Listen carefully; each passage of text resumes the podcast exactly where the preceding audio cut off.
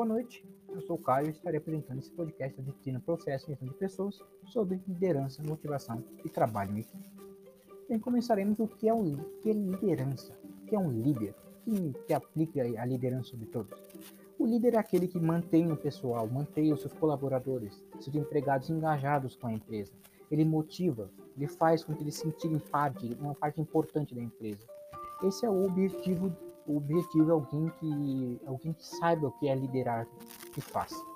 Ele, ele, ele qual que é o seu objetivo principal dentro da empresa, além além de ser um, um ótimo líder ou dependendo de, cada um tem seu próprio objetivo, mas geralmente o objetivo dele é que a empresa funcione, a empresa que a empresa rode direitinho, que todos estejam engajados, que todos estejam juntos lá. E para isso tem alguns estilos que são aplicados para isso. O estilo autocrata dá certo. Talvez, em alguns, deve dar em alguns pontos, algumas especificidades. O que é o estilo autocrático? É o ditador, aquele chefe que está acima, que, que, se pensa que está acima de todos. Ele, ele sempre dá a última palavra, ele sempre aquele não permite autonomia, ele tira a liberdade. Ele é um chefe que vai cortar geralmente o futuro da empresa, porque a empresa não é nada mais do que um conglomerado de, de pessoas juntas. E se ele acha que é muito superior aos outros, isso geralmente não funciona. Deve funcionar para alguns casos, mas com uma raridade muito grande. Depende, isso depende muito da cultura do local. Temos o estilo democrático, o estilo mais usado, né, o estilo que todos buscam, que é o balanceamento, aquele que, aquele que tem um patamar mais alto, o líder, né, ele está num patamar mais alto e ele sabe como usar isso. Ele sabe que ele está ele sabe quando ele tem que ser um pouco mais, mais duro, um pouco mais, mais dominador, mas ele sabe quando tem que dar liberdade, ele sabe quando tem que é, atiçar a curiosidade, estimular a criatividade dos seus empregados.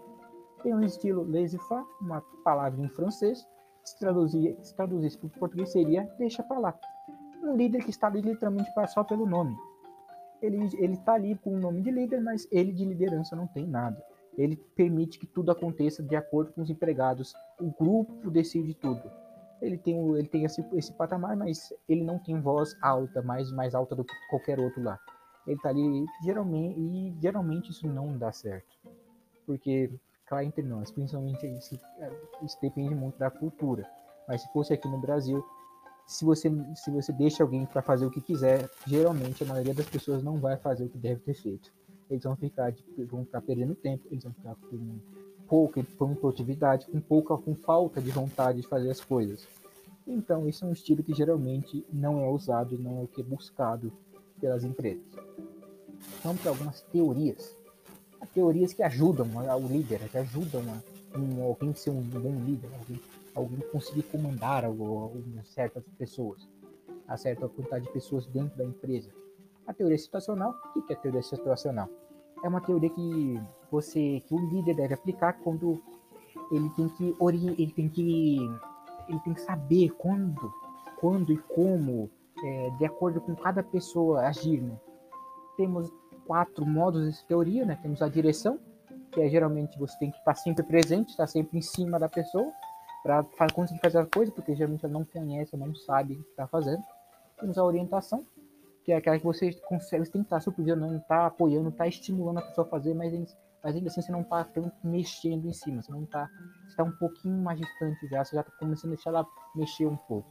O apoio, esse aí você já está a supervisão já é um pouco já é menor, você está geralmente ali só para apoio e estímulo, você está permitindo que ele faça, permitindo que ele ele abuse das suas atividades, que ele crie, ele abuse de sua criatividade durante as atividades. Temos a delegação, que é aí Aí já é o ponto de pouca supervisão, por quase nenhuma, geralmente você vai delegar, você vai dar uma atividade, você vai dar uma, uma missão, você vai dar alguma coisa para esse colaborador e ele terá que ele vai, ele vai fazer o que, o que é necessário para concluir, tendo conhecimento, usando seu conhecimento e se, e se autoestimulando para fazer as coisas. Ele coloca isso em quatro pontos, quatro níveis de maturidade. Direção maturidade 1, ele coloca como se fosse um bebê, é, é o ponto que a gente pode ter como referência, né? Que a gente realmente está em cima do bebê para ele fazer as coisas ou para ele não fazer as coisas. Temos a maturidade 2, que é a criança, onde nós, nós estamos apoiando, mas já estamos permitindo um pouco, já estamos, temos o ensino, mas ainda temos um pouquinho, já estamos liberando um pouquinho mais, deixando eles fazer um pouquinho mais do que querem, interessar pela coisa por, por si. Temos adolescente, o que é a maturidade 3, que é o ponto que a gente já está liberando um pouco mais, já está deixando de fazer mais por si mesmo. A gente está ainda, você não está ainda vendo por trás, está ainda acompanhando algumas coisas, mas a gente está geralmente nesse ponto já está começando a tomar suas próprias decisões e viver sua própria vida. Até chegar na ponta de maturidade 4, que é o adulto. É o ponto onde você tem suas próprias responsabilidades, seu próprio estímulo, você tem você não precisa de alguém falando o que tem que fazer. Você precisa de algum, alguém fale, faça isso, você tem que fazer por si mesmo. Não precisa alguém chegar para você e falar assim, você não fez aquele negócio, vai lá, faz lá. Não precisa disso. Aqui é ponto, esse ponto você já tem que estar tá na sua cabeça, a sua maturidade tem que estar tá bem alta e você tem que cuidar da sua própria, dos seus próprios problemas no momento. Temos a teoria da motivação e engajamento. E durante a, a dimensão científica, para ele, a motivação e engajamento era simplesmente o homem econômico, o nome que ele que é alguém que busca uma recompensa salarial. Mas isso claramente não está errado.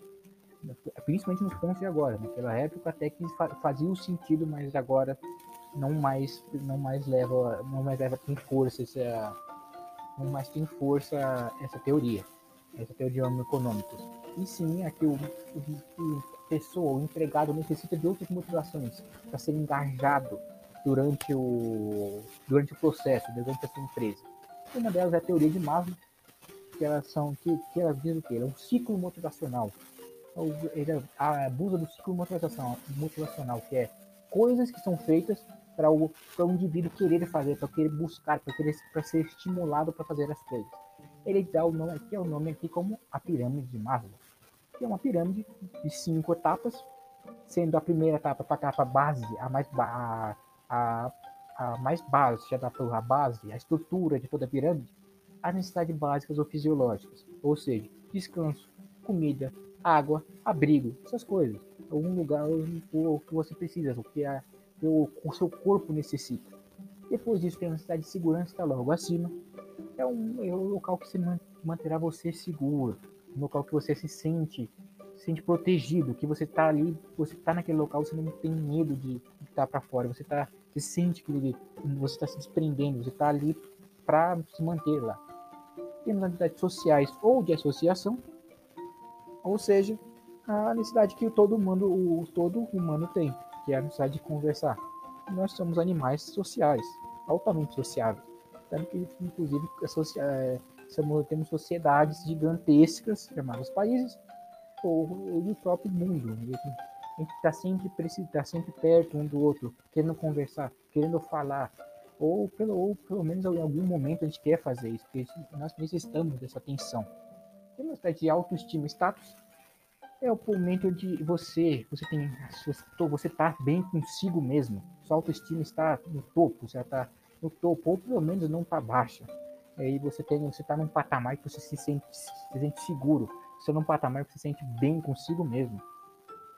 E após concluir todos esses patamares, todas essas necessidades, temos a autorrealização, a necessidade de autorrealização, é o nosso ponto, o ponto máximo. Ó.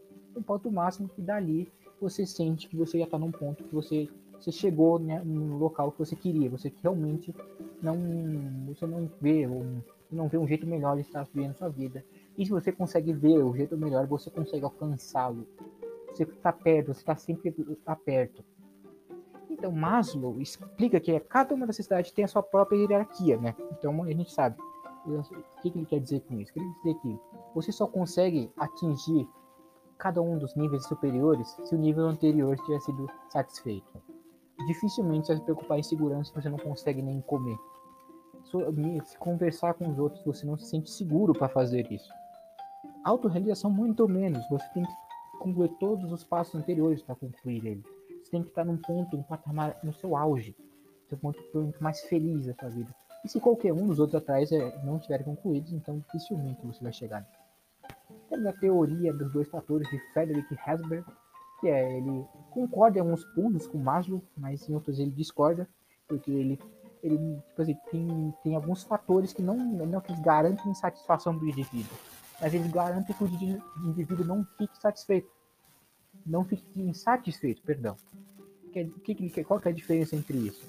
Ele não é, é o ponto mínimo. Você precisa daquilo para conseguir fazer outras coisas. Essa é o de acordo com a teoria de Heidelberg. Você precisa daquilo, aquilo é o mínimo para você conseguir fazer as coisas. Durante, na empresa, ele, ele tem alguns processos que eles chamam de fatores de higiene, que, deu, que então, são o contexto do cargo, o que você faz, o que você tem para concluir para fazer o seu cargo, é que você necessita do mínimo para fazer o seu cargo de acordo com, com o melhor possível. E aí sim ele tem os fatores de motivação, são desafios, que são algumas características, de, alguma dificuldade que você tem que fazer, que você tem que superar, que você se autoestimula para fazer aquilo. Que é o conteúdo do cargo, que você tem que fazer. Não o contexto que está inserido, mas sim o conteúdo. E o contexto que está inserido é onde o, o que está acontecendo no cargo, o seu cargo, o que está fazendo, onde ele está inserido, na verdade, enquanto o conteúdo é o que você está fazendo. Que, e o outro, um, qual é a diferença? Aqui vamos ver a diferença principal dos dois.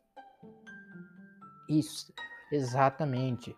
A diferença principal dos dois são é, a insatisfação do indivíduo. Se os fatores de higiene não estiverem satisfeitos, você não consegue fazer, não vai conseguir fazer o que você está previsto. Aí só depois que os fatores de higiene estão, estarão satisfeitos, que você vai conseguir os fatores de motivação para fazê-los. É claro que essa teoria correu um pouco por terra, porque se, porque se você não seguir a risca o que o Heisberg, Heisberg falou, então você vai ter uma diferença muito grande entre um para o outro. Então, geralmente ele não é utilizado.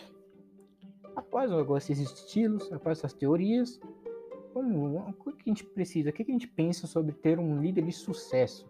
Ou um líder, um líder bom para quem ou quem a gente desejaria ser ou quem a gente desejaria ter? Um líder com visão de futuro, ou seja, alguém consegue saber para onde, onde ele vai seguir, como vai seguir adiante ele, ele um líder que sabe estabelecer metas a, a serem atingidas, ele não sabe, e atingi-las, né? Porque não, se ele fazer uma meta impossível, não tem, tem gente não vai confiar num líder desse, e nem você mesmo vai ser confiado.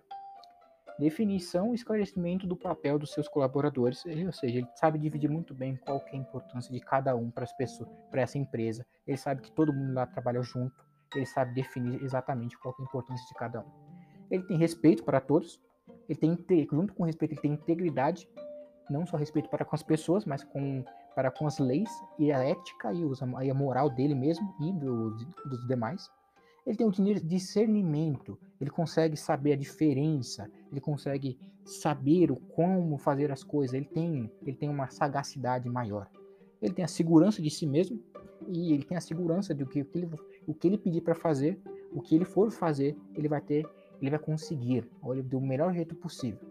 Ele tem a carisma para, ele tem a carisma, ele tem que ser carismático e estimulador. Ou seja, ele tem que saber atrair a atenção de todos, ele tem que saber, ele tem que saber cuidar, ele tem que saber cuidar da, de toda essa, essa pressão, de toda essa, toda essa coisa que ele tem que fazer de um jeito bom e além disso, além de atrair essas pessoas para ajudá-lo, ele tem que saber estimulá-las.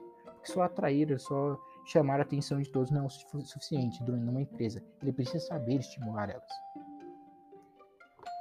Com esse ponto, com isso, temos o que é um líder para a gente. Chegamos a uma conclusão de que um líder é alguém que sabe balancear muito bem como fazer as coisas.